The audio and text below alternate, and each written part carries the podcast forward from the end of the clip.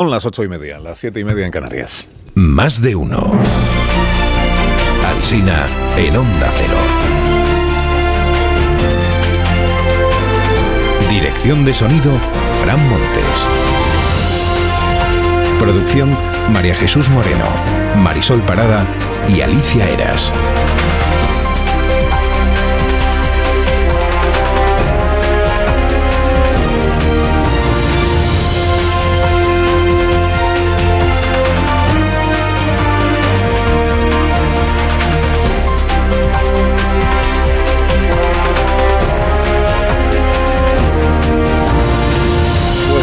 Estamos estrenando la mañana del segundo día del mes de febrero de este año 2024 y desde las 6 horas estamos contando cómo está empezando informativamente el día. Hombre, a estas alturas no cabe sorprenderse ya porque esto en el gobierno es un patrón de conducta. ¿Qué hizo Sánchez cuando le estorbó el delito de sedición? Pues derogarlo. ¿Qué hizo cuando le estorbó el delito de malversación? Pues distinguir una malversación más grave que otra. ¿Qué hace cuando le estorba el delito de terrorismo? Pues voilà, informa la vanguardia esta mañana de que el gobierno ya le ha ofrecido a Junts reformar el delito de terrorismo en el Código Penal y otras cosas no concretadas todavía en el Código. Además de un ajuste técnico en la ley de amnistía para que Puigdemont se quede tranquilo. No me hagan bromas con las líneas rojas, que ya para qué. Hemos pasado del terrorismo aquel sin intención directa y con una vulneración pero pequeñita de los derechos humanos. Ahora pasamos a esto del terrorismo deconstruido. Ya veremos cómo se redacta en el Código Penal para extirparle todo lo que huela a Tsunami Democratic y a CDR, que esto es que en esto están. Los, los ingenieros legislativos del Palacio de la Moncloa es que no, no descansan, ¿eh? no duermen. Lo siguiente será convencernos quizá de que el Código Penal se nos ha quedado viejo también en la definición de terrorismo de que Sánchez siempre dijo que habría que revisarlo, quizá. Bueno, a Rodríguez Zapatero, que predicó ayer en Casa Godó, lo describe hoy Martí Blanc en este periódico en La Vanguardia como controlador aéreo de los socialistas para el aterrizaje de Junts per Cataluña y también como optimista antropológico. Dice, a estas alturas eh, Zapatero ya se pone las medallas que haga falta, tiene una concepción muy generosa de la democracia, eso se lo reconoce el articulista, aunque tiende a confundir la democracia con las posiciones izquierdistas. A veces echa cuentas y le sale que hay 153 terroristas en prisión que no serían terroristas conforme al texto que el martes apoyó el Partido Socialista, la proposición de ley de amnistía, porque no tienen vínculo directo ni con muertes ni con sangre. Al diario El País le parece que lo más relevante es que el fiscal del caso Tsunami Democratic discrepa del criterio de García Castellón, el juez, sobre Puigdemont y le achaca el fiscal al juez falta de argumentos. Como dice la crónica, dice, se lo achaca con dureza. Es una valoración que hace el autor de la información, que además dice, el fiscal pertenece al sector conservador, se llama Carballo este fiscal, pertenece al sector conservador y se ha expresado en otras ocasiones con gran dureza contra el desafío catalán. Se entiende que al fiscal que alguien del Inca pues no le agrada y cuando lo hace alguien pues con dureza se, se enfrenta. Bueno, ya hemos contado aquí que es el mismo fiscal que lleva el caso de los CDR al que ayer Sánchez fue a su manera, igual le leí un poco la cartilla, porque dijo el presidente, no hay ningún independentista que haya cometido delitos de terrorismo. Que se entere el fiscal Carballo, que él sostiene que sí. Dándole una vuelta a todo esto, el título podría haber sido El fiscal del caso Tsunami no ve terrorismo en Puigdemont, pero sí lo ve en los CDR, a los que Sánchez también insiste en amnistiar, como resumen. Bueno, hay más curvas en el, en el camino, porque la presidenta del Congreso, la señora Armengol, el martes, cuando anunció el resultado de la votación de la proposición de amnistía, anunció también que se devolvía el texto a la Comisión de Justicia. Se devuelve a la Comisión de Justicia para que emita un nuevo dictamen de conformidad con el artículo 131.2 del reglamento. Informa el diario El Mundo, informa el diario ABC de que también hay dudas jurídicas sobre este asunto. Creo que también el confidencial lo cuenta. ¿Qué dudas jurídicas? Dice, letrados del Congreso creen que no puede votarse de nuevo la proposición de amnistía. ¿Por qué? Porque interpretan los, los, letrados que lo que dice el reglamento es que una proposición de ley orgánica como esta vuelve a la comisión en caso de que no alcance la mayoría absoluta requerida. O sea que que sea que tenga más síes que no es, mayoría simple, pero que no supere el umbral de la mayoría absoluta. Y en ese caso vuelve a la comisión, pero que en este caso lo que ha pasado es que ha sido rechazada con mayoría absoluta y que por tanto no debería volver a ningún sitio. Que decaería. O sea que sobre esto también hay. ¿Cómo, ¿Cómo no iba a haber? Sobre esto también hay un debate jurídico al respecto. Escribe Antonio Lucas hoy su columna del mundo. Dice, un país como este no debe estar pendiente de que unos marginales resuelvan sus pleitos butroneando a lo grande con la legalidad de rehén. Se refiere al independentismo, claro, a Junts por Cataluña. Dice, no hace falta ser facha, dice Antonio. No hace falta ser facha. Incluso se puede creer en la izquierda y que esto genere vergüenza. Hay elecciones en Galicia. Y Feijó ha cambiado de residencia, titula La Razón. Feijó se instala en la Galicia rural para hundir a Sánchez. Luego explica la crónica que hay dos caravanas electorales, la de Rueda en el PP, la de Rueda y la de Feijó, que Feijó se va a ocupar de los pueblos y de las aldeas para demostrar que juega en casa y que él puede moverse tranquilamente entre la gente, no como Sánchez. Que el PSOE no gobernará Galicia lo dan por hecho los periódicos, ese lo cuenta el título del diario.es. Dice, Galicia encara las elecciones más abiertas para decidir entre la sombra de Feijó o la primera presidenta nacionalista. O sea, para elegir entre Rueda y la señora Pontón. Besteiro Gregario, como mucho. La Vanguardia hace un editorial que parece que ya hayan sido las elecciones y que vaya a gobernar la izquierda. Es una especie de editorial prospectivo o preventivo, por si acaso el día 19 ya no se puede publicar. Bueno, la tesis es que Feijó puede salir muy mal parado de estas elecciones porque, dice, ha practicado una oposición agresiva a Sánchez y esa idea haya más eco en la tensa arena política madrileña que en la gallega. Ay, Madrid, Madrid, Madrid, qué tenso y qué nocivo eres. Madrid. Bueno, pues lo veremos. cuando al final haya mayoría absoluta del PP, a ver qué hacemos con, con este editorial y con la agresividad que no... Bueno, un informe difundido ayer, atención a esto, mira, revela que el glamour este que le, atribuimos a los actores en España, a los actores y a las actrices, no se refleja en los salarios que perciben. Uno de cada dos actores en España no alcanza los 3.000 euros al año. Más de 1.000 euros al mes solo lo ingresa uno de cada cuatro actores en España. Y entonces, ¿qué pasa? Pues que la mayoría de los artistas que vemos en las series y en las películas, en realidad se han buscado otros trabajos que nada tienen que ver con su oficio, aunque sigan haciendo películas y series para poder comer. Y hay brecha salarial también. Ellos ganan, los hombres, 40% más que ellas. Y trabajan más días al año, ellos, que ellas. O sea que aquí tiene materia la ministra de Trabajo, ¿eh? Yolanda Díaz. Invitada seguro a la próxima gala de los Goya. Tiene trabajo. Bueno, más noticias de empleo. Carlos Sainz Hijo busca escudería porque Lewis Hamilton ha fichado por Ferrari. Y albañiles, camareros y astronautas comparten una misma perspectiva, que es que van a ser reemplazados por robots. Esto lo leo en el ABC. Dice, el robot albañil o astronauta está listo ya para fabricarse. Cuenta Rodrigo Alonso en su reportaje que los humanoides son tan versátiles, los robots estos, que lo mismo exploran Marte que nos van a preparar el desayuno o ayudarán a personas dependientes. Y que lo que se está buscando ahora es que sus cuerpos cibernéticos tengan la misma flexibilidad que nuestros cuerpos humanos. Bueno, de algunos humanos. O sea que el reto que, todavía no se ha alcanzado es que estos robots sepan hacer giros bruscos sin perder el equilibrio. Esto al parecer los seres humanos lo sabemos hacer y ellos todavía no. Escribe Luis Miguel Fuentes en el Independiente. Dice, Sánchez no defenderá el Estado de Derecho, pero va a defender el tomate. Por esta frase que pronunció ayer el presidente cuando le preguntaron por la exministra francesa y socialista... Segolén, Segolén. Eso es, Segolén Royal. Gracias, presidente Zapatero. Segolén Royal, socialista, referencia, para que, que anteayer dijo que el tomate bio español es incomestible. Y ayer recibió esta contundente réplica de Pedro Sánchez. Yo le invito a que venga a España, a que pruebe cualquiera de las variedades eh, de tomate español y verá que el tomate español es imbatible. Es imbatible. En esto de los productos frescos, como se ve, también hay un patrón. A mí, donde me pongan un chuletón al punto, eso es imbatible. Imbatible es la forma que tiene nuestro presidente de defender la calidad del producto español al punto. ¿Y la amnistía, presidente, qué le parece? ¿La ve comestible? Es imbatible.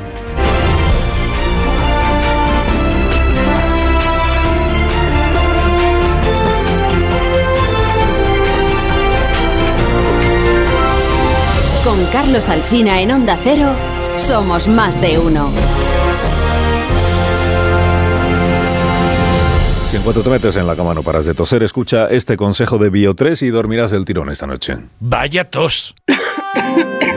No sé si he cogido frío o un catarro, pero esta tos me está matando y los niños están igual. Con la llegada del frío y la contaminación aparecen los resfriados y la tos. Si te preocupan la tos y la irritación, no lo dudes. Consulta a tu farmacéutico. Bio3 Fitobronc es un jarabe balsámico con sustancias vegetales activas y miel que ayuda a suavizar y despejar la garganta. Bio3 Fitobronc, jarabe adultos y jarabe niños, actúa para toda la familia. Este invierno confía en tu farmacéutico y en Bio3.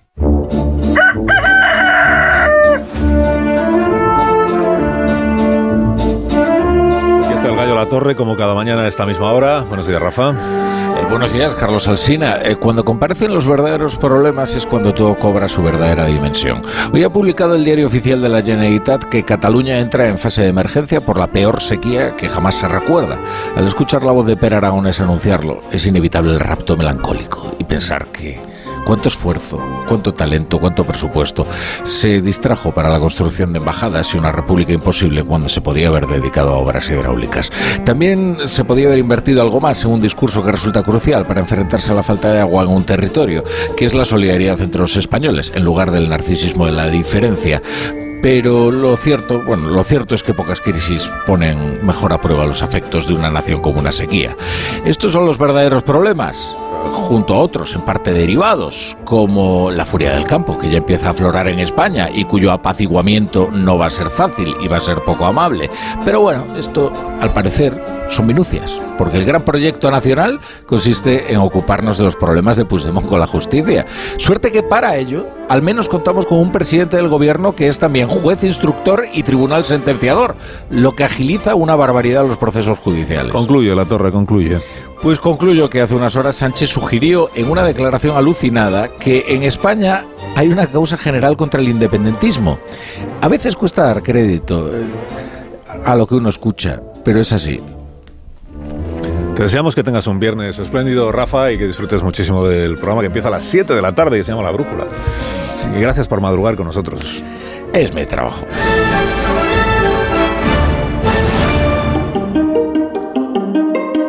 Ahora la noticia sostenible del día de la mano de Iberdrola, por ti, por el planeta.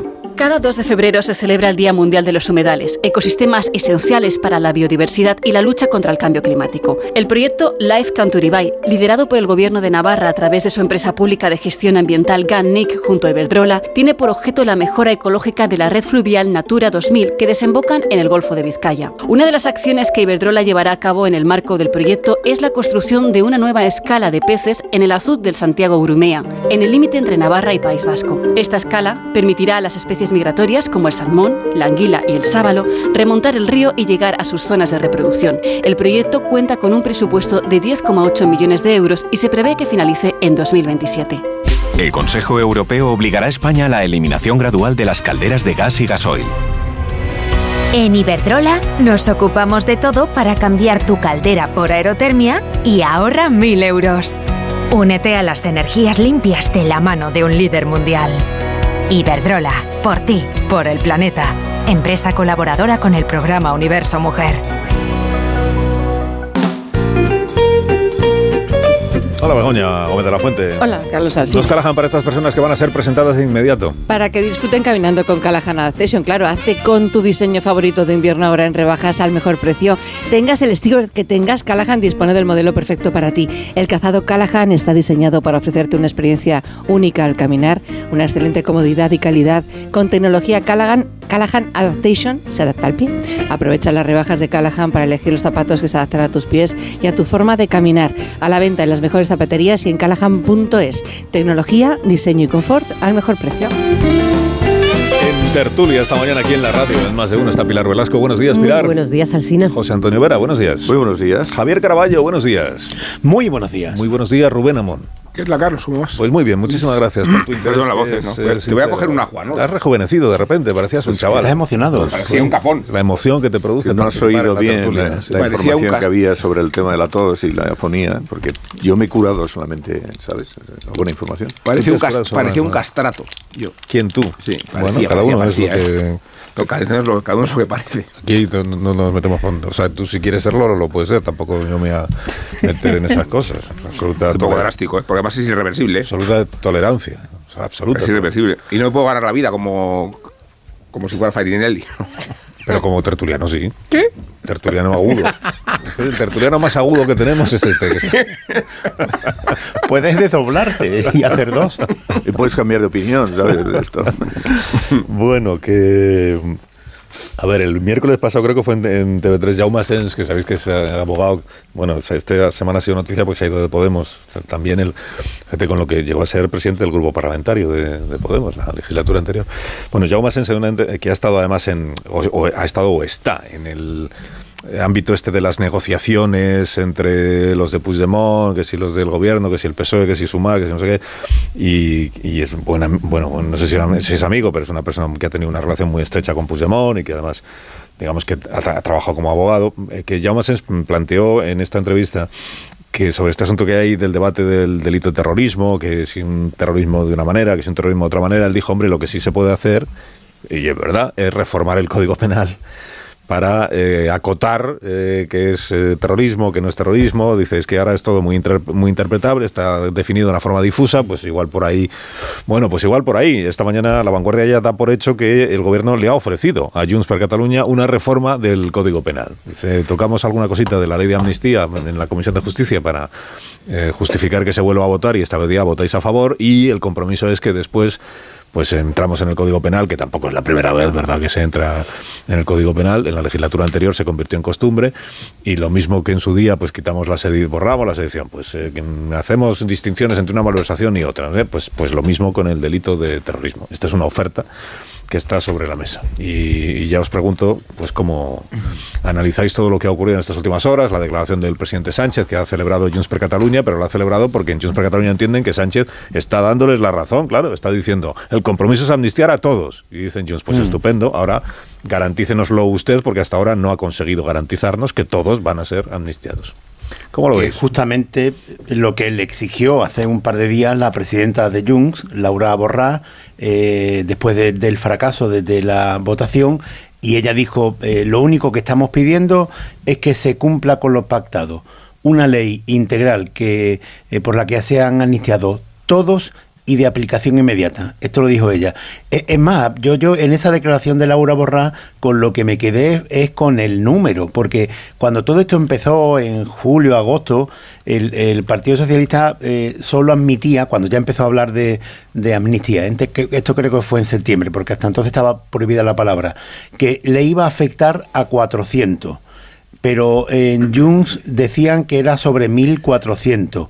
Ahora, eh, después lo modificaron y dijeron que le iba a afectar a 2.500 personas. Y en esa declaración de hace un par de días de Laura Borrá, lo que dijo que son 4.000 los represaliados. Entonces, claro, yo, eh, eh, esto me, parecería interesante saber exactamente a cuánto, porque si ya va por 4.000 represaliados, no me extraña, pero me parece una cifra interesante para que el gobierno o el Partido Socialista la precise a cuántas personas se quieren amnistiar. Bueno, pero es que el gobierno desde el primer momento está hablando de muchísimas menos personas. Y claro, teniendo en cuenta que ellos tenían en la cabeza que mm, el delito de terrorismo, este no, este no puede ser amnistiado, porque, en fin, esto lo han dicho, estar una línea roja. ¿Cómo vamos a, a pasar la línea roja del delito de terrorismo? Claro, ahora lo que vemos es que no ha habido nunca terrorismo. ¿eh? el, independentismo eh, nunca ha tenido casos de terrorismo. Cuestión que, en fin, eh, los de Terra están condenados porque eran terroristas y porque cometían acciones terroristas, no menores, por cierto, no menores. Pero bueno, esa no es la cuestión. Efectivamente, nadie pone, nadie está diciendo que los independentistas globalmente como causa general sean terroristas. Esto es una cosa que se ha inventado, como tantas otras, ahora el presidente del gobierno para llevarnos a no se sabe dónde, porque todos tenemos bien claro que estamos ante una nueva contorsión. Estamos en, una nueva eh, fase del, circo este en el que nos ha introducido el mismo y que, bueno, hay que hacerlo porque, evidentemente, mm, lo que no se va a permitir, y parece que Puigdemont pues, ha enseñado la cara, la que tiene siempre, pero en fin, la que parece que no querían conocer no, o no querían entender que tenía Puigdemont en el sentido de que. Eh, digo muchas cosas y eh, a, veces pues como que amago, pero también soy capaz de hacerlo.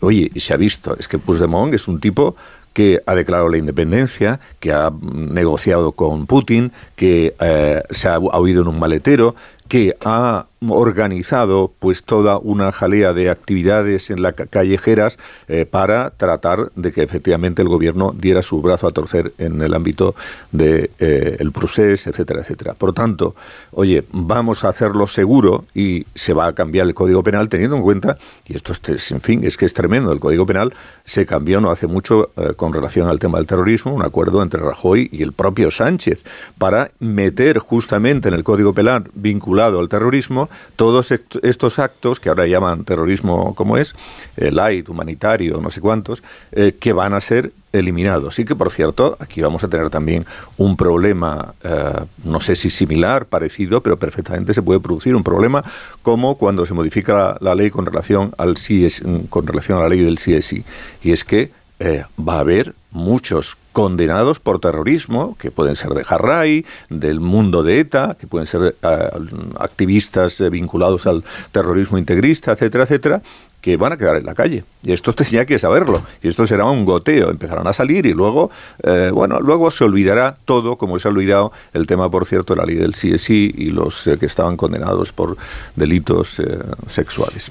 Sí, por, por, acotar el tema, de momento la propuesta de reformar el Código Penal y el delito de terrorismo es únicamente una propuesta de, de Jaume de Jaume Sens. Eh, recordar que si Jaume Sens fue negociador, reconoce además su buena relación con Puigdemont, con el entorno independentista, no de ahora, de, los años del proceso también. Visitaba a Junqueras en, la cárcel, fue también quien, eh, quien ayudó, quien, quien conectó a Pablo Iglesias, entonces secretario general de Podemos, también con, el independentismo. Dicho esto, sí que fue la persona que gestionó el encuentro de Puigdemont con Yolanda Díaz en Bruselas cuando arrancamos el año en septiembre y tiene, ha tenido un peso en Sumar. Recordar también que la propuesta que pone Sumar sobre la mesa de cómo se podría hacer esa proposición de ley de amnistía eh, fue una propuesta de Sumar que no se recogió en absoluto en la proposición de ley del, del Gobierno. Recordar también que quien presenta esta proposición de ley es el Partido Socialista y cuando el Gobierno dijo Sumar en lo que es la elaboración de la ley ni está ni estará, eso a día de hoy se ha cumplido 100% porque la proposición de ley y la parte jurídica, la parte jurista de los expertos y quien la esté elaborando tiene que ver con el entorno del, gobierno y no de sumar. Dicho esto, lo digo porque la propuesta es únicamente de Jaume Sens en este momento. Y el gobierno ha insistido desde el que tumbó Junts la, la ley el martes en que empiezan las negociaciones y que la línea está en veremos si hay reforma técnica, si se puede eh, encontrar un camino para redactar, encontrar algo técnico, porque la parte de delito de alta traición y reformar otra vez el delito de terrorismo no se contempla en tocarla,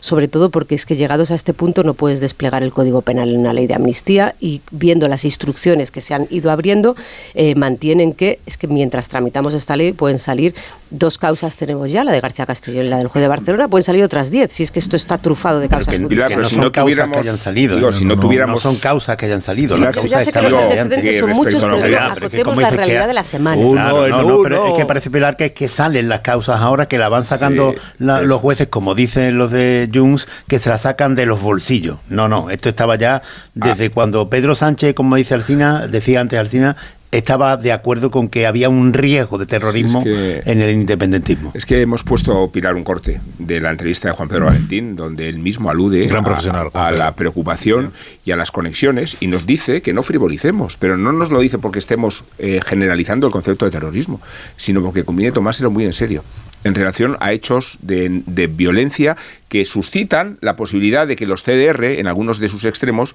hubieran incurrido en delitos de terrorismo o pudieran hacerlo. Eh, y, dices, eh, esto es una propuesta. No, el problema es que los antecedentes nos invitan a pensar que el Código Penal se ha modificado otras veces a medida de la situación de los delincuentes.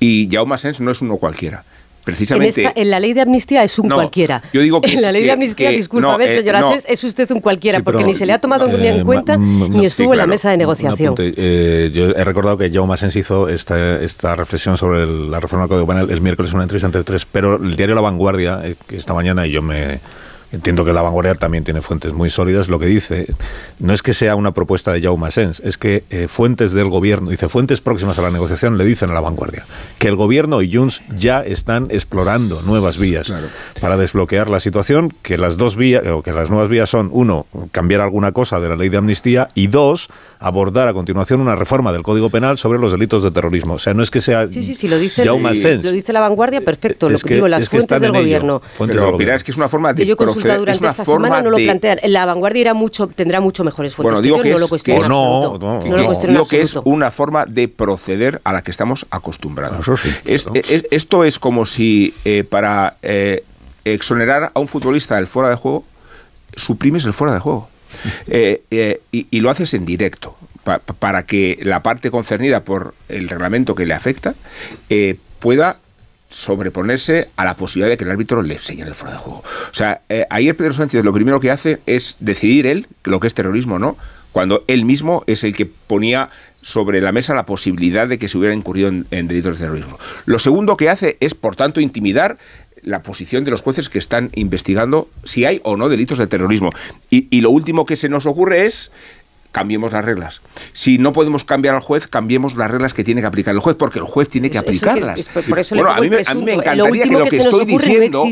No, me encantaría que lo que estoy diciendo fuera un delirio pero los antecedentes me invitan a pensar. Es una fuente de la vanguardia. No, no, y, una crónica que leí ayer en Siempre el Siempre ha sido así, ¿eh? siempre es. Eh, están diciendo, pero no, pero no, ¿sabes? Eh, pero entre tanto, lo que tenemos. Vamos a. Me, me verás seguramente en el mismo sitio del análisis de la malversación. Fíjate, pero mirar, solo una cosa, no, es que lo, interesante es que, independientemente de esta información, es Pedro Sánchez quien decide ayer lo que es no terrorismo. Sí, sí, sí. Lo, decide él, lo decide él. Sí, eh, entonces, si partimos eh, del mantra de cómo cambia siempre de opinión y nada, y nada es sólido y todo es líquido, entonces no analizamos nada. No, no, no, no, analizamos una figura líquida, analizamos Perfecto, todo o pues, gaseosa, con, con tu hipótesis todo es líquido, continúo.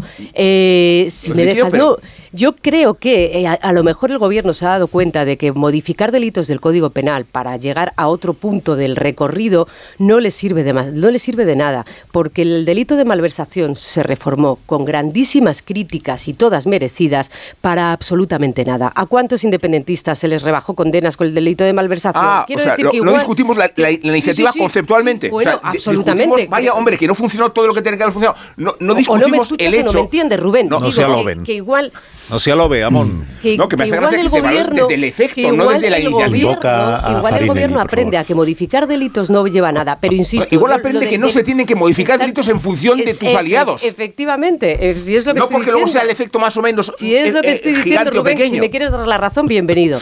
Pero efectivamente, igual ya en este punto se da cuenta de que modificar delitos no sirve de nada. Igual lo que, lo que pareció. Eh, es que no sirva, es que no se puede. lo que se ha trasladado de esta semana de oye, hasta aquí hemos llegado con esta ley porque es sólida. Y el mensaje de Sánchez de, señores, esta ley va a abordar todos los, les va a amnistiar a todos y les va a amnistiar a todos porque, y esto es criticable o no, pero lo que dijo el presidente fue, aquí no hay terrorismo, lo que, lo que, lo que yo entendí es, cuidado, que las causas... tribunales para eso, Efectivamente, pero, las, pero lo que me di, la sensación que me dio es, esta causa de terrorismo no va a llegar a ningún sitio. Puigdemont no cometió un delito de terrorismo, dejen esta ley como está, ya veremos. Y los 12 CDRs, que el presidente yo, si quiere decir que no hay a mí me parece bien que él opine como opinó en su día que era rebelión y como opinó en su día que opine lo que quiera, Sobre, pero tiene que opinar sobre las causas eh, judiciales concretas, las imputaciones concretas y los procesados concretos. Puede decir, el, el independentismo no es terrorismo, es una frase que pronunció antes de, la que, de, que la pronunciara ayer Sánchez, la pronunció Joaquín Torra, fue el primero que pronunció esta frase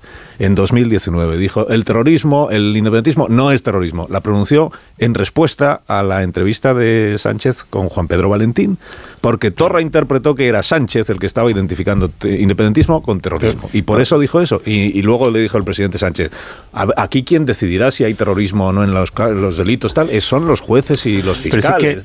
Pero, que, hay un grupo violento dentro del movimiento independentista, sí, lo, sí lo, bueno, el presidente sí que al final ni siquiera ni siquiera están imputados todos los CDR. Lo que dice el pues sumario de, la Audiencia Nacional es que hay una célula, detectaron una célula de dentro de los CDR cuyo objetivo era conseguir la independencia con violencia, una vez que fracasó el referéndum ilegal del 1 de octubre. Y ni siquiera son los CDR. Pero es que en esta transformación continua de, Pedro Sánchez ya solo le falta por decir, eh, porque él va eh, asumiendo el lenguaje del independentismo, y solo le falta por decir que en Cataluña no se cometió ningún delito y que a los independentistas se les persigue por sus ideas.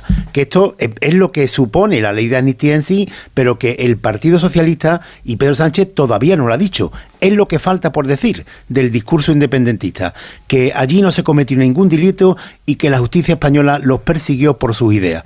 Todo esto es una barbaridad y una ofensa pero en esa vamos. Bueno, en cuanto al terrorismo, exactamente eso. Ni siquiera se persigue, no, no, no a todos los independentistas, ni siquiera a todos los CDR, sino a una célula radical que se detectó dentro de los CDR. Pero bueno, veamos, el, aquí es que hay que ver lo que hay de fondo. Lo que hay de fondo que es, pues que Puigdemont le ha dado una bofetada a estas que hacen época al presidente del gobierno, no solo hay que ver su, mm, su rostro y su cara y su talante el otro día, y eh, tiene, que, tiene que levantarse de ahí. Y entonces ha mediado el señor Zapatero, que está, que está en la mediación con Puigdemont, etcétera, etcétera, y le ha dicho, oye, tienes que hacer, mandarle, no a los eh, a todos los independentistas, tienes que mandarle un mensaje claro a Puigdemont, que es a quien le manda el mensaje ayer, y para decirle que tranquilo, que no pasa nada, porque todo eh, va a quedar amnistiado porque mm, no hay terrorismo. Pero cuidado, que aquí te queda, si, si, consideramos que al final el presidente del gobierno tiene razón, porque, oye, ya hará él lo que sea para controlar y para hacer que el terrorismo no sea terrorismo, incluso el terrorismo este humanitario, laido, como se llame. Aquí queda el tema de la, de la injerencia rusa, ¿eh? que este, no sé, la injerencia rusa está ahí. Claro, al final tampoco va a hacer ni injerencia ni rusa, igual es ucraniana, igual es... Entonces, eh, no sé cómo va a solventar el tema de los rusos, que ese, ese es complicado de narices.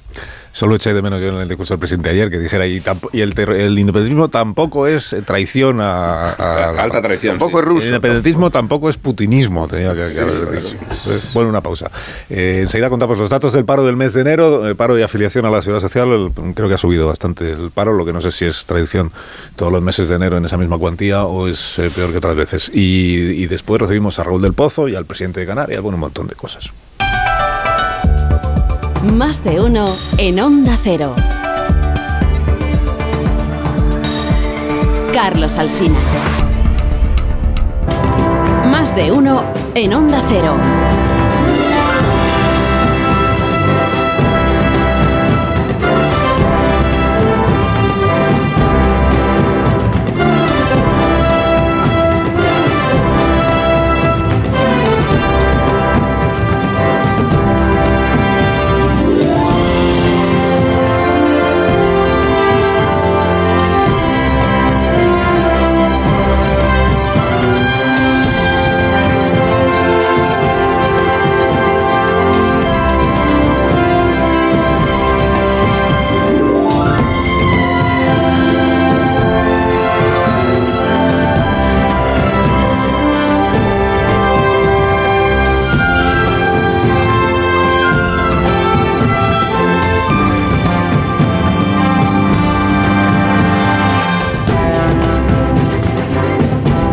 6 minutos, una hora menos en las Islas Canarias. Estamos en tertulia con Velasco, con Caraballo, con Vera, con Amón y con Ignacio Rodríguez Burgos, enseguida con Raúl del Pozo, y con Ignacio Rodríguez Burgos que nos trae los datos de la mano de Randstad Research, que es el Centro de Estudios y Análisis sobre el Mercado de Trabajo y los Recursos Humanos.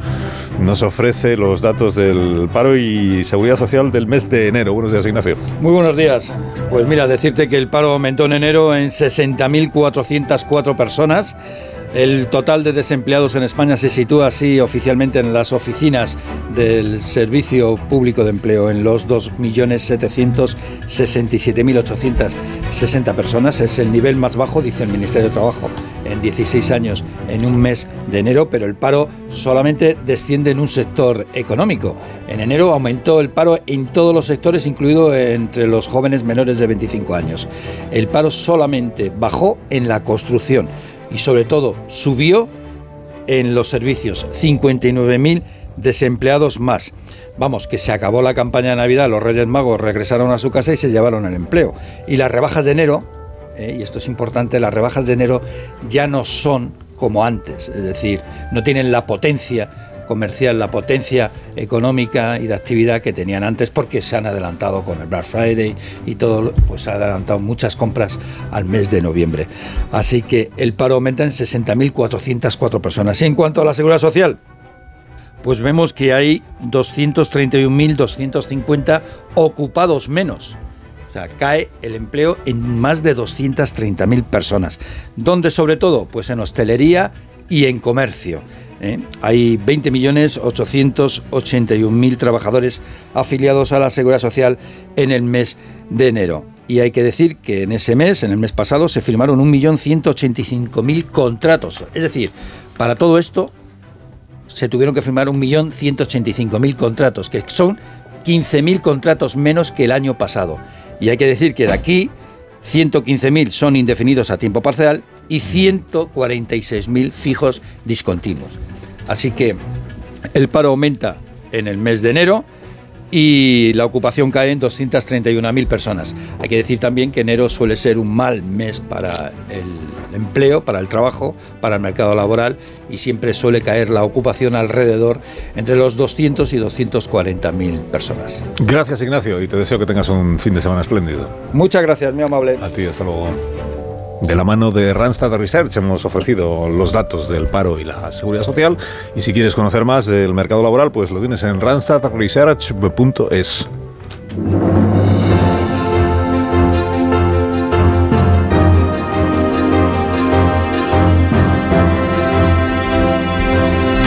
Minutos es eh, viernes y recibimos en este programa a Raúl del Pozo, que um, viene para celebrar el vino con todos nosotros. Eh, Raúl, buenos días. Buenos días. Buenos días, ¿cómo estás? ¿Bien? Bien. Me alegro mucho. Cuando tú quieras, empieza Viva el Vino. En diciembre la tierra se duerme, pero no los labradores. Los truenos en enero apuntalan el género el, y también el granero, pero ni llueve ni truena. La agricultura es la primera de las artes y se ha sublevado. En el Parlamento Europeo, Plaza del Luxemburgo, los gañanes han sitiado a los burócratas con miles de tractores convertidos en tanques. Han envuelto Bruselas en humo negro. Los españoles participan en la tractorada. Lanzan huevos, hacen hogueras durante la cumbre de los 27 contra la competencia desleal. Han quemado motos y estatuas, Dicen que quieren acabar con las leyes locas, las leyes locas de la Comisión Europea. Exigen dignidad y respeto y precios justos. Los agricultores siempre trabajaron de sol a sol para que los demás comiéramos y han sido siempre maltratados. Ya se decía en tiempos de Quevedo, crecen los palacios ciento en cada cerro y el gran San Isidro ni ermita ni entierro.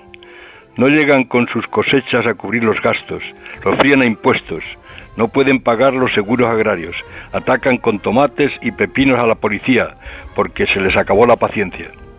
La revuelta se inició en Francia, donde los agricultores intentaron tomar París y atacaron a los transportistas españoles derribando sus cargas. En su viaje a Europa, Pedro Sánchez, ante los ataques de los franceses, dijo que los tomates españoles eran imbatibles no solo defendió a los separatas, sino a los tomates. Europa es el primer productor de vino del mundo, cultiva la mitad de lo que se consume, pero los precios se han hundido y los excedentes se destinan a alcohol para perfumes. El precio de venta es inferior a lo que cuesta elaborarlo. Les dan mil millones de, al sector que son insuficientes. Querido Carlos, Europa sin vino perdería la luz y el talento y la alegría. ¡Viva el vino!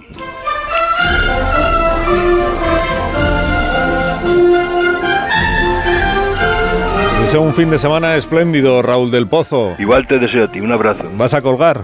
Sí, señor. A ver, ¿cómo cuelgas hoy? Grande, grande. Últimamente ya ni, ni pregunta. Damos premio hoy. Colgaba un poco bruscamente. bruscamente. Bueno, 9 y 12 minutos, una menos en Canarias. Estamos aquí con José Antonio Vera, con Pilar Velasco, con Javier Caraballo y con Rubén Amor en una tertulia muy, muy vehemente, muy demasiado. muy demasiado te ha parecido. No todo, ¿eh? No todo. Muy, muy apasionada sobre los temas de. Bueno, sobre el tema, sobre el tema. Pero ahora vamos a vivir un momento un poco de, calma ¿eh? y, de, reflexión, porque nos visita el presidente de Laguna de Canaria, eh, Fernando Clavijo. Eh, presidente, buenos días. Hola, muy buenos días. ¿Qué tal? ¿Cómo está? Muy bien, muchísimas gracias. Ha venido a Madrid en, vuelo de Winter, supongo. Efectivamente. Ah, Ayer ya hacíamos el vuelo inaugural, eh, Canarias, eh, eh, Canarias, con, la compañía Canaria Winter y encantados de estar más cerca de Madrid. Que es un no sé si se puede llamar un hito, pero para la, para la compañía Winter, pues tener vuelo directo con Madrid, no con otras ciudades del país, pero con Madrid pues es un acontecimiento. con el hub, la capital del reino. ¿Y te va a volar ya siempre en Winter para venir a Madrid, de Madrid a Canarias? Por supuesto. Un compromiso que, es un... compromiso con, siendo de Canarias, un compromiso con, la compañía canaria. he visto que el lema de Winter es eh, volar... Eh, modo canario. Modo canario, ¿Y cómo es, el modo canario? cómo es el modo canario de volar? Pues mira, se va a volar más cómodo, se va a volar eh, con mejor ambiente, lejanos a la crispación que hay aquí en Madrid, con mucha más tranquilidad y con mucha más calidad. Yo, que no soy de Madrid, yo nací en Madrid, pero no vivo en Madrid. Eh, me, siento casi ya obligado a, defender un poco a los madrileños, porque esta imagen de que Madrid son los que vivís en Madrid es, por aludir de que sois la crispación, de que, sois la tensión. De, que el domingo un poco sí, ¿eh? que es el Madrid Atleti. Sí, bueno. bueno, pero ahí se disculpa, ¿no? Sí. No, pero esta idea de que en Madrid, usted también la tiene, ¿no? Esta idea de que en Madrid todo, en la política. la política, no los madrileños. Los políticos en, Madrid eh, igual son más dados a, exagerar, ¿no? A, a la, tensión, igual no necesaria siempre, que, en otras eh, regiones de España. Yo lo viví en la legislatura pasada, que estuve en el Senado. Eh, yo venía, mi política, siempre fui alcalde de La Laguna y toda mi, mi, carrera política ha estado en Canarias, pero tuve ese impas de cuatro años en el Senado y a mí me asombró la agresividad, la agresividad y y desde luego la, incapacidad para alcanzar acuerdos que, que viví en el Senado la legislatura pasada. Y creo que esta legislatura hemos comenzado exactamente igual. ¿no? Mm. Creo que se nos olvida que todos queremos lo mejor para los ciudadanos ¿no? y que lo ideal es que seamos capaces de buscar acuerdos. No todo se hace mal ni todo se hace bien. Seguramente hay puntos intermedios y esa incapacidad para alcanzar acuerdos, a mí por ejemplo me asombró. Luego hablaremos, si, a usted le parece bien, de cuestión de, lo que estábamos hablando aquí antes de que, de que usted llegara, que tiene que ver con la política nacional y con la con la amnistía, que si sale, que si no sale, etcétera. Pero antes de eso quiero preguntarle por el, por el asunto. Hemos contado el dato que se publicó en el día de ayer que dice que eh, a Canarias ha llegado en el mes de enero eh, más de 7.000 personas eh, en situación irregular, o sea, los inmigrantes que llegan sin papeles. En el total de España hablamos de 8.000 personas en el mes de enero, más de 7.000 han llegado a, Canarias. Es decir, que Canarias es la puerta de, llegada a España y a la Unión Europea, si queremos decirlo así, de la mayor parte de los inmigrantes que llegan en situación eh, irregular. Y usted está ahí mm, dando la batalla, digamos, primero con el gobierno central, y también en el Parlamento de Canarias, dando la batalla para que se cambie la perspectiva o la manera de enfocar este asunto, que se tenga claro que aunque llegan a Canarias no significa que sean inmigrantes irregulares de Canarias, ¿no?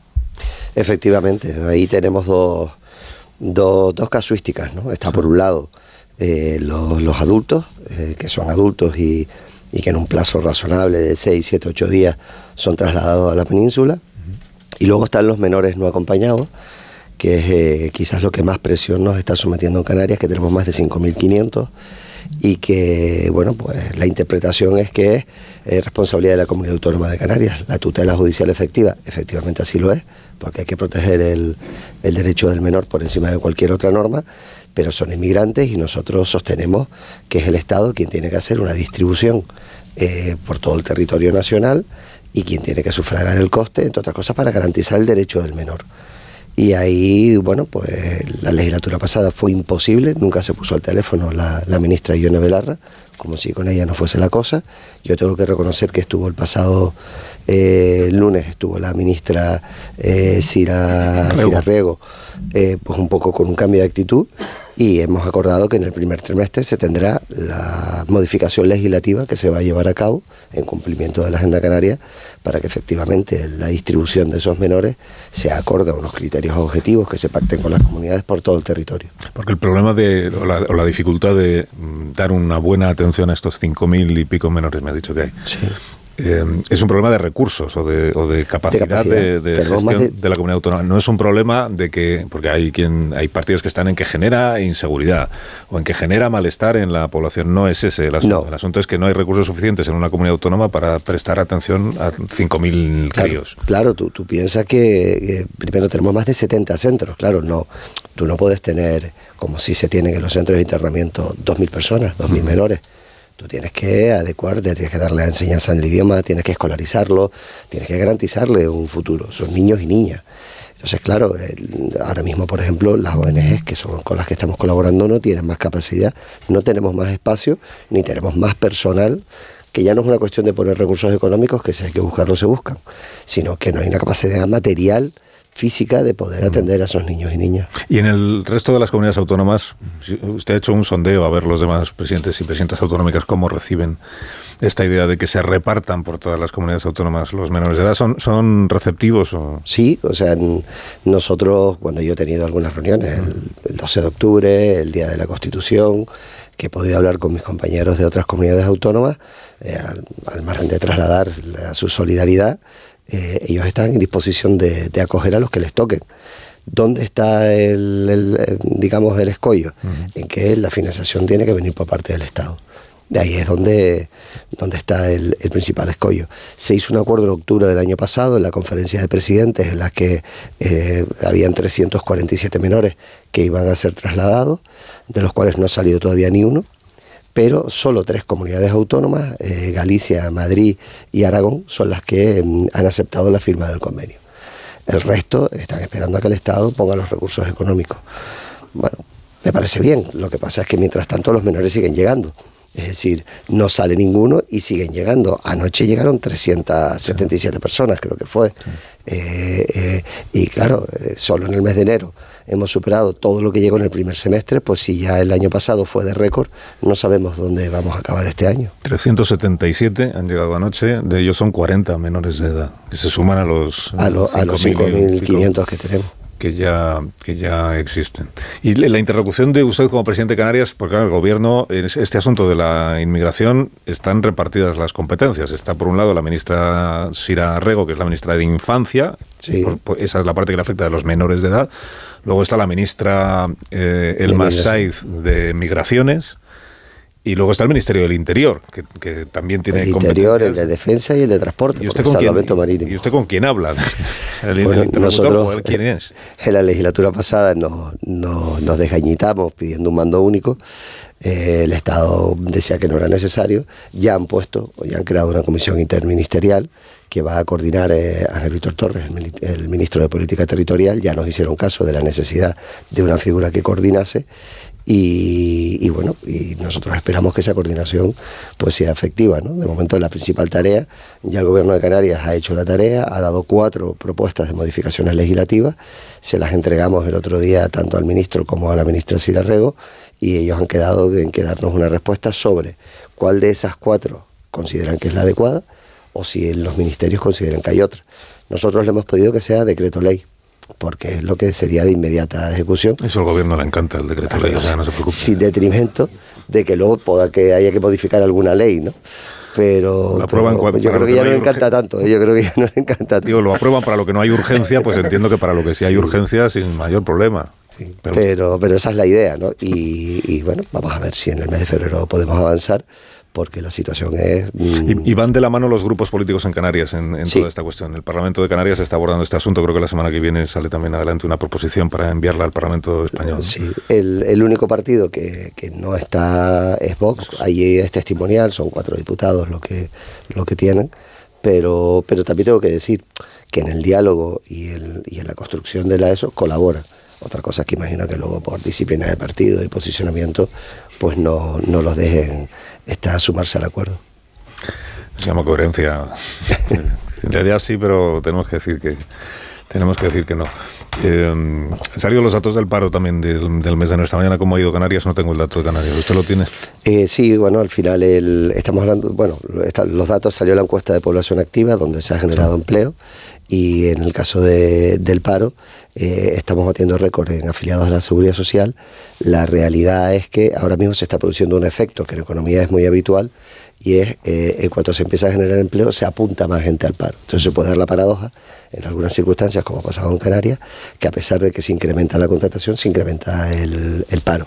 Pero tiene que ver más con un efecto de registro eh, administrativo que, que, en realidad. Canarias está generando empleo, el sector turístico está empujando fuerte, nos preocupa el, salario, la calidad del empleo y las retribuciones, porque ya al final creas empleo, pero si esas familias son incapaces y tienen que acudir al banco de alimentos o tienen que acudir a las ONG para llegar a final de mes, pues, pues bueno, es una situación un poco frustrante, ¿no?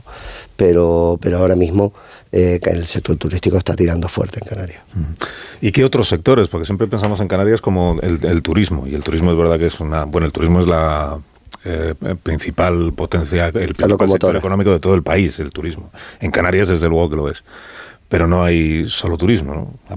Habrá que apostar también por otros, por otros sectores. Nosotros hemos puesto en marcha, que lo pusimos en, sabes que yo fui presidente del 15 al 19, eh, pusimos en marcha que es crecer juntos. O sea, la diversificación económica de Canarias tiene que pasar por el tirón del sector turístico, que a los efectos es casi el 40% de nuestro PIB.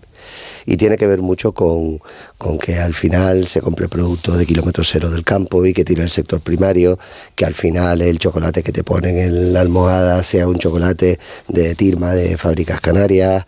Eh, al final necesitamos que el sector turístico permita tirar del resto de los sectores económicos. Pero es evidente que ninguna región ni ningún país eh, renuncia a su principal fuente de riqueza. Y nuestra principal fuente de riqueza es la turística y la tenemos que seguir pues cuidando. Hemos cerrado un año 23 de récord, 16,2 millones de turistas, más de 20 mil millones de facturación y lo que necesitamos es efectivamente que toda esa riqueza irradie al resto de la, de la sociedad y a los empleados. Yo en, en Fitur no, no, estuvo exento de algunas críticas, pero ya transmitía que, hombre, cuando se bate en récord hay que compartir la riqueza con los trabajadores también, ¿no? ¿Quién le ha criticado? Los, bueno, las patronales. Los empleadores. los empleadores o los, las patronales, pero tengo el defecto a veces de decir lo que pienso y me meto en lío. bueno, Coalición Canaria apoyó en el Congreso de los Diputados la investidura de Pedro Sánchez. Mm, apoyó el decreto anticrisis en la votación de hace dos o tres semanas eh, y no apoya la, ley de amnistía y por eso no ha salido adelante. Aparte de que porque Junts votó en contra, pero tampoco contó con el apoyo de Coalición Canaria. Visto lo visto de cómo va la legislatura, no sé cuántos llevamos, bueno, de legislatura creo que llevamos medio año ya o así. De gobierno del presidente, pues tres meses o cuatro. En diciembre fue, ¿no? Fue en noviembre la investidura. Pues se me está haciendo largo. Eh, ¿Coalición Canaria se arrepiente de haber apoyado la investidura de Pedro Sánchez o no? No, no nos arrepentimos. Creemos que nosotros apoyamos previamente la investidura de Feijóo y ahí se firmó una agenda canaria con una serie de compromisos. El Partido Socialista, en este caso, firmó la misma agenda canaria y nosotros somos coherentes. Sé que a veces es difícil explicarlo, sé que en un mundo de blancos y negros, azules y rojos, a veces mm, yo digo ser azul, blanco y amarillo, como es la bandera canaria, pues no está exento de que todo el mundo te quiera arrimar a un lado o a otro y nosotros estamos con Canarias. Esta batalla con nosotros no va. Nosotros creemos que la agenda canaria se está cumpliendo, apoyamos esos dos decretos, entre otras cosas porque hoy los canarios viajan gratis en transporte público porque apoyamos esos decretos, si no, no hubiesen bajado o porque las ayudas de La Palma a los empresarios o a los trabajadores que todavía no han podido restablecer su negocio porque están debajo de la lava siguen eh, funcionando. Luego, a partir de ahí, en nuestro ejercicio de creencia, dijimos claramente que la amnistía era una línea roja para nosotros. Sigue siendo una línea roja, nos parece un despropósito nos parece que es eh, pues, de alguna manera violentar eh, la separación de poderes y el Estado democrático y, nuestra coherencia va por ahí, pero a partir de ahí, eh, mientras se cumpla, nosotros vamos a cumplir. Y, todo lo que ha pasado en estos últimos días y en esta misma semana, eh, cómo, lo, ¿cómo lo percibe o cómo lo valora usted? O sea, el hecho de que una ley de amnistía que se hace con Junts per Cataluña y para beneficiar a los, a los, entre otros, a los dirigentes de Junts per Cataluña, sea Junts per Cataluña quien vota en contra y hace que no salga adelante esa ley. Y ahora tenemos al, al gobierno del presidente Sánchez casi pidiéndole a Junts per Cataluña que se deje amnistiar en, estas condiciones. Bueno, a Junts, a Puigdemont, que, que, que se deje. ¿no? Usted todo esto como lo ve, porque igual con la distancia que da estar en Canarias se ven las cosas con más claridad que aquí en... yo lo veo como un despropósito. Es un despropósito, entre otras cosas. Lo primero, lo primero que habría que saber es ¿Alguien ha visto exactamente lo que firmó eh, Pedro Sánchez y el Partido Socialista con Junts Cataluña para la investidura? Es decir, ¿tenemos un texto de los compromisos adquiridos? Yo lo desconozco. Por lo tanto, no sabemos si lo que se les prometió para la investidura era una cosa y ahora se ha hecho otra, y entonces sería razonable que Junts votase en contra porque no está de acuerdo, o si acordaron eso y Junts, eh, en este caso, eh, se desdice. Yo creo más probable que le prometieron una cosa y ahora han hecho otra. Eh, pero no lo sé porque no he visto el documento. Pero mi preocupación es, no puede estar todo el París parado con la que está cayendo. O sea, que se pueda sacar eh, de manera tan inmediata y estemos hablando de la amnistía y no estemos hablando del desempleo, de la pérdida de competitividad, de la pérdida de, y cómo se está desequilibrando la balanza de pagos del país, de los inmigrantes en Canarias, eh, con la situación dramática que tenemos, a mí me parece un despropósito, porque, porque al final hemos perdido el norte. O sea, yo me presento a, a unas elecciones eh, para, para, mejorar las cosas. No me presento, el, mi fin no es estar ser presidente de Canarias, mi fin es estar en una institución que me permita mejorar las condiciones de Canarias. Y creo que ahí se ha perdido ese norte. Es decir, ya no es, esto no es una batallita, es como mucha frivolidad a nuestro modo de ver en Canarias. Es que, bueno, yo creo que últimamente la política es un poco como el fútbol. Usted decía antes, estamos en política para... Todos queremos lo mejor para los ciudadanos. Lo que se percibe es que quieren lo mejor para los ciudadanos y sobre todo quieren lo peor para el adversario político. Claro. Sobre todo que muerda el polvo de estas cosas que dicen, ¿no? Sí, sí. la pregunta, yo por ejemplo, los decretos. Los decretos los aprobamos porque eran buenos. Pero el debate no era si el decreto era bueno, qué contenía el decreto y en qué iba a mejorar. El tema era si perdía o no perdía la votación. No, o sea, es porque si algo es bueno no se puede votar a favor. Si es bueno, eh, eh, es que es un delito. Entonces, claro, ya la gente tiene miedo. Luego las redes son una distorsión enorme porque eh, te, caen, ¿sabes?, como chacales. y te dice, pero bueno, todo hay que relativizarlo, ¿no? Pero si algo es bueno, yo lo voy a apoyar porque quiero cosas buenas para mi gente, ¿no? Y ahora no, ahora estás o eres blanco o eres negro, o eres rojo o eres azul. Tienes que estar siempre en un bando. No, no, señor, yo estoy en el bando de los ciudadanos y en este caso yo estoy en el bando de mis canarios. Preguntas para el presidente de Canarias rápidamente. De sí, pero, presidente, y cuando se supo que lo que hacían es que le daban la competencia de inmigración, ¿a usted qué cara se le quedó? Eso en primer lugar. Luego, la línea roja de la amnistía es roja, roja, roja. O si mañana va el gobierno y le dice, bueno, le vamos a solventar el tema de, la inmigración. O, pues, no sé, vamos a dar no sé cuánto dinero para autopistas en Canarias. Entonces ya la línea no es tan roja. A ver, en los tres decretos que se votaron, dos aprobaron y uno no prosperó por el voto de Podemos no hablaba ninguno de la competencia de inmigración. Pero eso salió luego. Claro, salió luego, pero no estaba. O sea, ¿qué es lo que se vota? Le digo, cuando salió usted, ¿qué cara se le quedó? Pues ninguna, porque lo que está desarrollando el Estatuto de Autonomía de Cataluña y probablemente lo que estén pidiendo es que los puestos fronterizos, en vez de Policía Nacional, eh, pues, este, mm, pues, pues Policía Autonómica o que la gestión de los CIE, en este caso, en vez de llevarla el Estado directamente o el Ministerio, que la pueda llevar la, que la pueda llevar la comunidad autónoma. ¿Eso significa que eh, va a haber una frontera con Cataluña y que a la hora de distribuir los menores inmigrantes Cataluña va a estar exenta? No, no es constitucional. Pero todo se lleva al extremo, ¿no? Entonces parece que eso, mire, y además yo tampoco he visto ningún acuerdo, o sea, lo que seguramente habrá es un desarrollo del Estatuto de Autonomía. En el Estatuto de Autonomía de Canarias, que es el último que se ha aprobado en España, nosotros también podemos desarrollar esas competencias. Luego, es algo razonable. Mm, a partir de ahí, pues, ¿se ha vuelto a hablar de eso? No, nadie ha vuelto a hablar nada de eso. ¿Hay algún documento, algún cambio de norma? Tampoco. Y la amnistía es línea roja, roja, roja. Nosotros lo llevamos a los órganos del partido. Es más, si no hubiese quedado exenta la amnistía eh, de la firma de la Agenda Canaria, no hubiésemos apoyado la investidura. Porque nosotros somos nacionalistas, pero constitucionalistas. Creemos en la separación de poderes.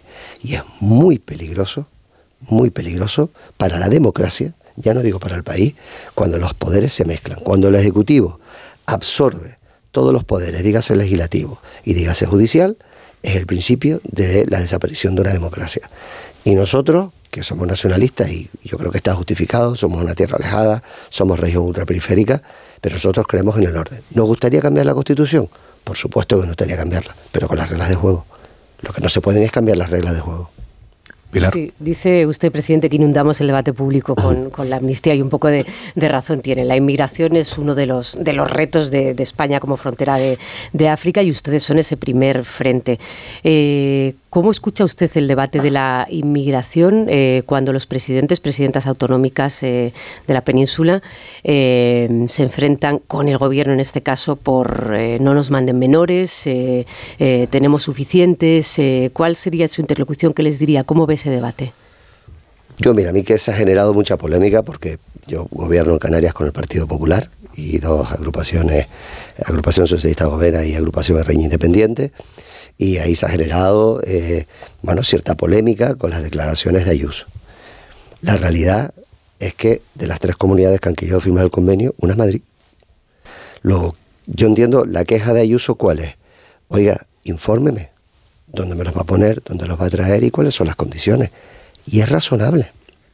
Yo no creo que Ayuso haya atacado a Canarias ni haya hecho unas declaraciones en contra de Canarias. Es más, las declaraciones que ha hecho es diciendo al Estado, oiga, si usted va a traer adultos, dígame dónde las va a poner, infórmame, porque es una cuestión de cortesía y también tiene ahí unas competencias que desarrollar.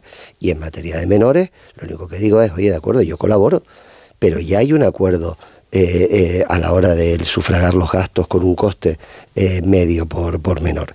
Y es lo único que está solicitando. Pero como estamos en el mundo de que da igual lo que se diga, que lo importante es contra quién lo dice, pues se genera la polémica. ¿no? Caraballo. Sí, sí, eh, presidente, hay, hay dos comunidades, bueno, al margen de Ceuta y Melilla, que reciben la mayor presión de, de, inmigrantes, Canarias y Andalucía. Hablaba usted antes de, de cómo se distribuye eh, por, por España, por las comunidades. ¿Son todas las comunidades igual de solidarias al, hilo de lo que esto último que estaba comentando? ¿O hay de las que tienen recelo y, con su presión al gobierno evitan que le lleguen los inmigrantes que le corresponderían, tanto menores como adultos? Bueno, a ver, en principio, eh, en materia de distribución, eh, que yo creo que esa es una de las críticas, el Estado está llevándose los adultos de Canarias y los está distribuyendo por el territorio nacional. No sé si en colaboración y comunicación con las eh, comunidades autónomas o no, porque efectivamente la competencia es del Estado y el Estado distribuye. Eh, y yo creo que ahí hay algunas quejas y algunos han dicho, oye, nos gustaría saber, a lo mejor hasta incluso para colaborar.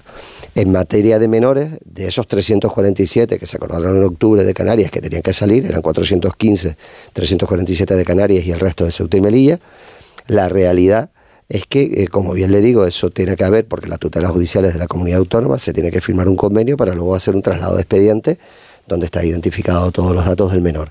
Solo tres comunidades han firmado el convenio, que es eh, Aragón, Galicia y Madrid.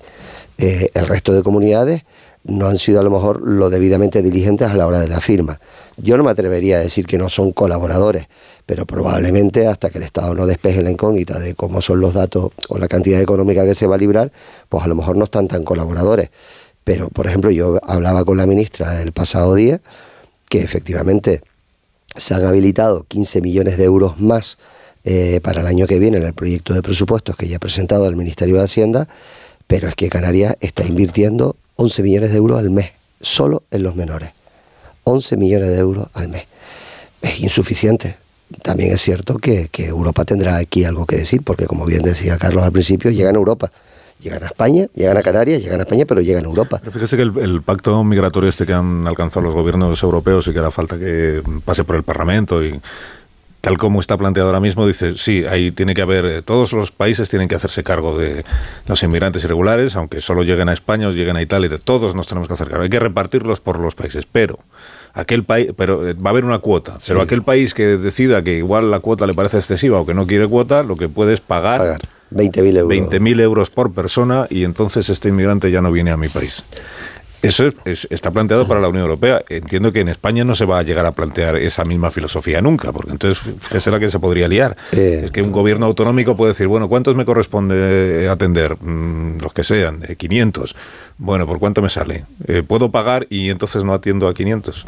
Bien, yo creo, aquí hay dos cuestiones. La, primera de ellas, en materia de menores, entendemos que eso sería insostenible porque, porque eh, insisto, son niños y niñas a que hay que garantizarles una educación y hay una tutela judicial efectiva. Mm. Y, lo que yo he leído del pacto, el, los menores no entra, con lo cual es un tema que tendremos que resolver dentro del Estado miembro, que es España, y estamos por la labor y está en la Agenda Canaria firmado, y hay un compromiso del Gobierno de España de resolverlo, y yo creo que ya por fin se están caminando, pero en materia de adultos, eso es un brindis al sol, porque la Unión Europea se basa en tres principios: libre circulación de capitales, personas y trabajadores. Entonces, yo, bien, vale, de acuerdo, pero me da la sensación de que es un brindis al sol. Y sobre todo un ejercicio de, de, cinismo. Y de insolidaridad, en mi opinión, porque claro, al final estás, a quien tenga los países más ricos tendrán más capacidad para no atender a... Perpetuamos la, la, separación entre ricos y pobres. Justamente quienes tienen más posibilidades de atenderlos, puesto que tienen más recursos. ¿no? En el caso de las comunidades autónomas sería exactamente igual. La comunidad autónoma, como tengo muchos recursos, pago para que no vengan y miren. Pero si usted que tiene más recursos tendrá más capacidad para atender a gente que tiene. Bueno, Amón, la última que se tiene sí, que... Le iba a preguntar cuántos han enrarecido su relación con el PP que, que le hizo presidente eh, después de su apoyo a la investidura de Sánchez y ¿Cuánto es optimista respecto al porvenir de esta legislatura? Si cree que vamos a una legislatura breve, media o, larga. La, relación con el PP no se ha enrarecido en absoluto, ¿no? En primer lugar, porque el acuerdo que se hizo en Canarias está sustentado en un programa de gobierno. Eh, en segundo lugar, porque nosotros eh, siempre somos francos, tenemos una agenda canaria, somos nacionalistas, constitucionalistas, una serie de compromisos. Canarias tiene una serie de problemas, algunos estructurales que necesitamos de las instituciones españolas y europeas para poder resolverlo. Y eso al PP de Canarias también le interesa, porque gobernamos juntos. Por lo tanto, eh, eh, hay que ser conscientes de que una cosa es el acuerdo en Canarias con un programa de gobierno y otra cuestión es el acuerdo que hemos alcanzado con el gobierno de España, que es el mismo que alcanzamos con Núñez Feijóo para votar su investidura, que luego salió fallida. Con lo cual, eh, yo sé que a veces pues, los ejercicios de coherencia son difíciles de explicar porque no son tan llamativos, pero ahí hay coherencia. Y yo creo que este pacto de legislatura va a durar mucho más de lo que la gente cree pero no soy optimista con la legislatura, que son cosas distintas. Con el contenido de la legislatura. Claro, con el contenido. Creo que todo este ruido, eh, yo veo difícil que, que, se puedan alcanzar grandes acuerdos y es una pena porque el país lo necesita. Entonces, independientemente de que al final unos presionarán pero no romperán porque saben que no tienen otra solución y, y otros dirán que no ceden pero cederán al final porque no tienen otra posibilidad, pero eh, unos y otros y la casa sin barrer, ¿no? Al final los grandes problemas que tiene el país pues se van a quedar postergados y, yo creo que es una lástima. Y, tener a un canario de ministro de Política Territorial eh, ¿Le ayuda al presidente autonómico de Canarias o el hecho de que el ministro de Política Territorial sea un canario, pero justo al que usted desalojó de la presidencia autonómica le complica la vida? Eh, no, yo primero siempre con un canario triunfa, me alegro. Segundo, creo que Ángel Víctor, que fue presidente, conoce los problemas de Canarias y no hay que explicárselos, con lo cual eso ayuda que luego tenga capacidad o no dentro del Consejo de Ministros para alcanzar, esa ya es otra cuestión, porque sabes que hay una disciplina de partido y yo una de las cosas que le criticaba es que anteponía la disciplina de partido a los intereses de Canarias, pero la relación personal es buena.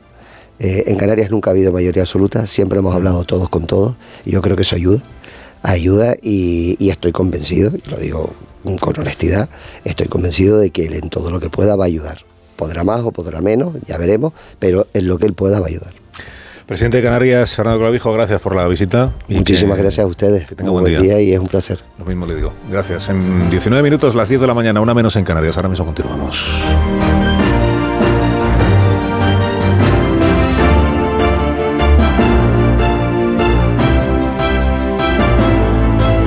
Más de uno.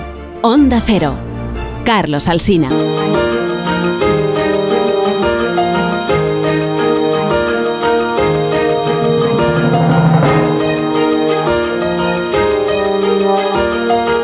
Uno. Onda Cero. Carlos Alsina.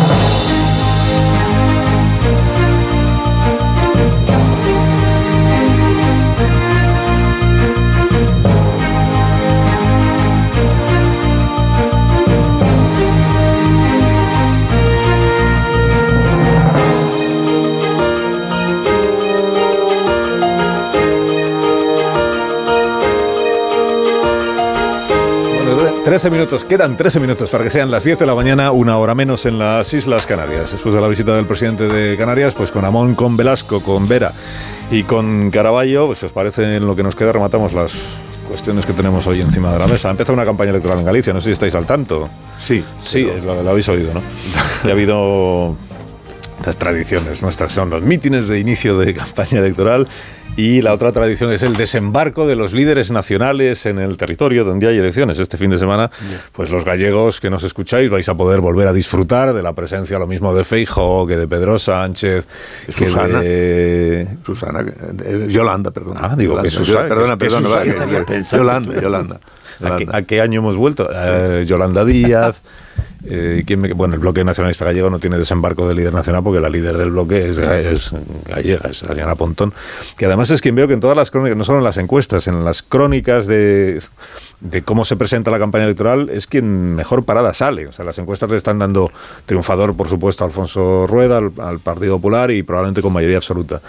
Pero que quien mejor, eh, quien, ma- quien más va a mejorar su resultado anterior es el bloque nacionalista gallego o galego y, y que quien mejor ha gestionado eh, estos últimos cuatro años de, de oposición es, es la señora Pontón. Eso parece que también hay un, al menos percibo yo un consenso ¿no? entre los analistas de la vida política en Galicia.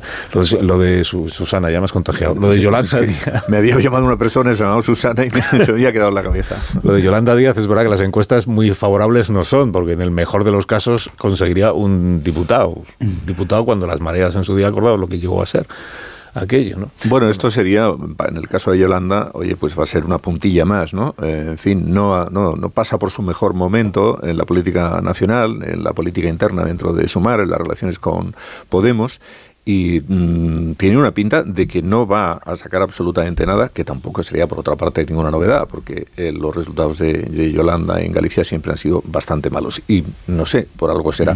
Pero sí que es verdad, sí que es verdad que toda la, la gente que conoce a fondo eh, la política gallega lo que te dicen es que el tirón que tiene la candidata del bloque es bastante fuerte.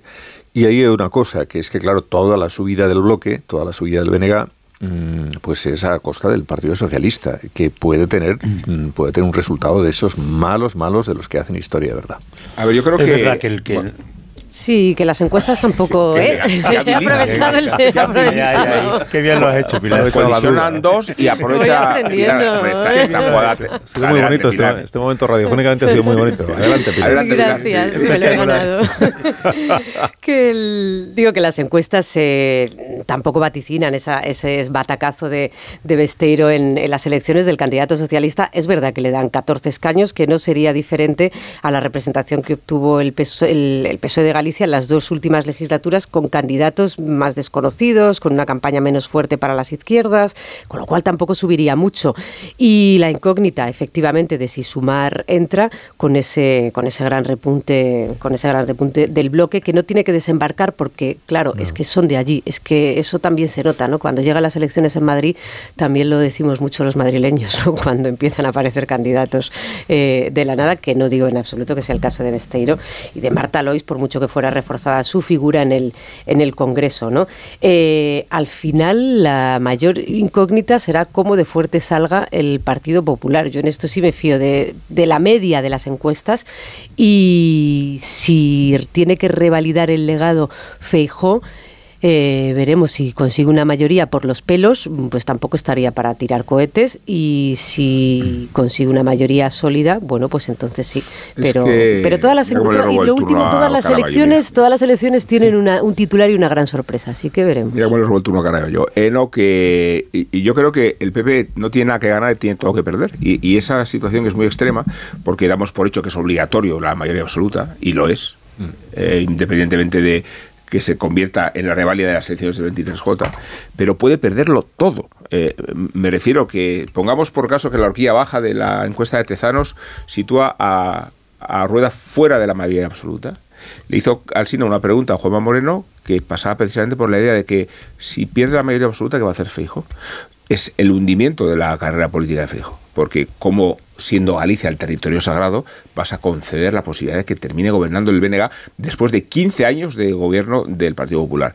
Y en esas circunstancias, siendo remota la posibilidad de que el Partido Popular pierda la mayoría absoluta, las consecuencias de que suceda son extremadamente graves. A ver, eh, es verdad que, que, dentro del Partido Popular, cuando se habla de las elecciones de Galicia, no, no, no hay nada de euforia. Están preocupados, eh, quizá por porque ya les pasó lo que les pasó el, el, 23 de julio, ¿no? Y hay muchísima prudencia. Están seguros de que va a ganar, pero no veo yo a nadie que, que, que charlando sobre las elecciones diga que está súper garantizada la mayoría absoluta. Desde luego no lo dicen. Pero al margen de, lo, de la repercusión que pudiera tener para Feijó, lo más trascendente desde mi punto de vista es eh, que haya una comunidad como Galicia gobernada por el Bénega. El Bénega ahora en el Congreso es una fuerza, eh, está incorporada a la llamada eh, mayoría progresista, pero es, digamos, irrelevante. Los dirigentes del BNG ya vienen diciendo hace tiempo que si gobiernan, ellos no van a estar ni un milímetro por detrás de lo que se exige eh, en Cataluña los independentistas catalanes o de lo que se exige en, en, en, el País Vasco. Con lo cual ya tendríamos otra comunidad en la que empezaría a sonar, y no deberíamos extrañarnos, que ellos también, eh, que también se pide un referéndum de autodeterminación, eh, nuevas transferencias, y, y, en fin, eso, eh, y, y, el BNG, que ahora es irrelevante en el Congreso, pa pasaría a tener con el Gobierno de Galicia un papel muy distinto. Si a eso le sumamos que en el País Vasco pueda ganar Bildu, pues como se suele decir en el clásico, ¿no? ¿Qué puede salir mal? Pues hasta aquí la tertulia de este viernes. Os deseo que tengáis un fin de semana verdaderamente inolvidable, pero solo sí, para yo mí, creo que sí. no ¿eh? para mí. María Leti, pues 0-2. Bueno, ya lo y hemos hablado del tomate. Yo con 1-2 también me conformo. Sí, ¿eh? sí. O sea, en fin. Y incluso con empate. bueno. ya, el lunes, ya el lunes vemos. Si venís con la cara de Pedro Sánchez del otro día, por ejemplo. Los... ¿Qué cara se le puso, eh? Sí, adiós, Sí. Vera, que tengas un buen fin de Venga, semana. buen fin de semana. Adiós, Pilar Velasco, hasta el próximo día. Buen fin de semana. Adiós, Caraballo. Muy buenos días. Adiós, Caraballo. Adiós, Amón, hasta el próximo Hasta un, no, hasta dentro de un rato. Hay, tu- hay cultureta hoy, es verdad. Bueno, todo lo, creo, creo que es todos los viernes. Es verdad, sí. Ah, Que sea- la, no la cultureta. La mía sí, la tuya también. Que a mí me habían dicho, bueno, no, Ah, no sí. pasa nada, no pasa nada. En cinco minutos contamos las noticias y luego ya vemos.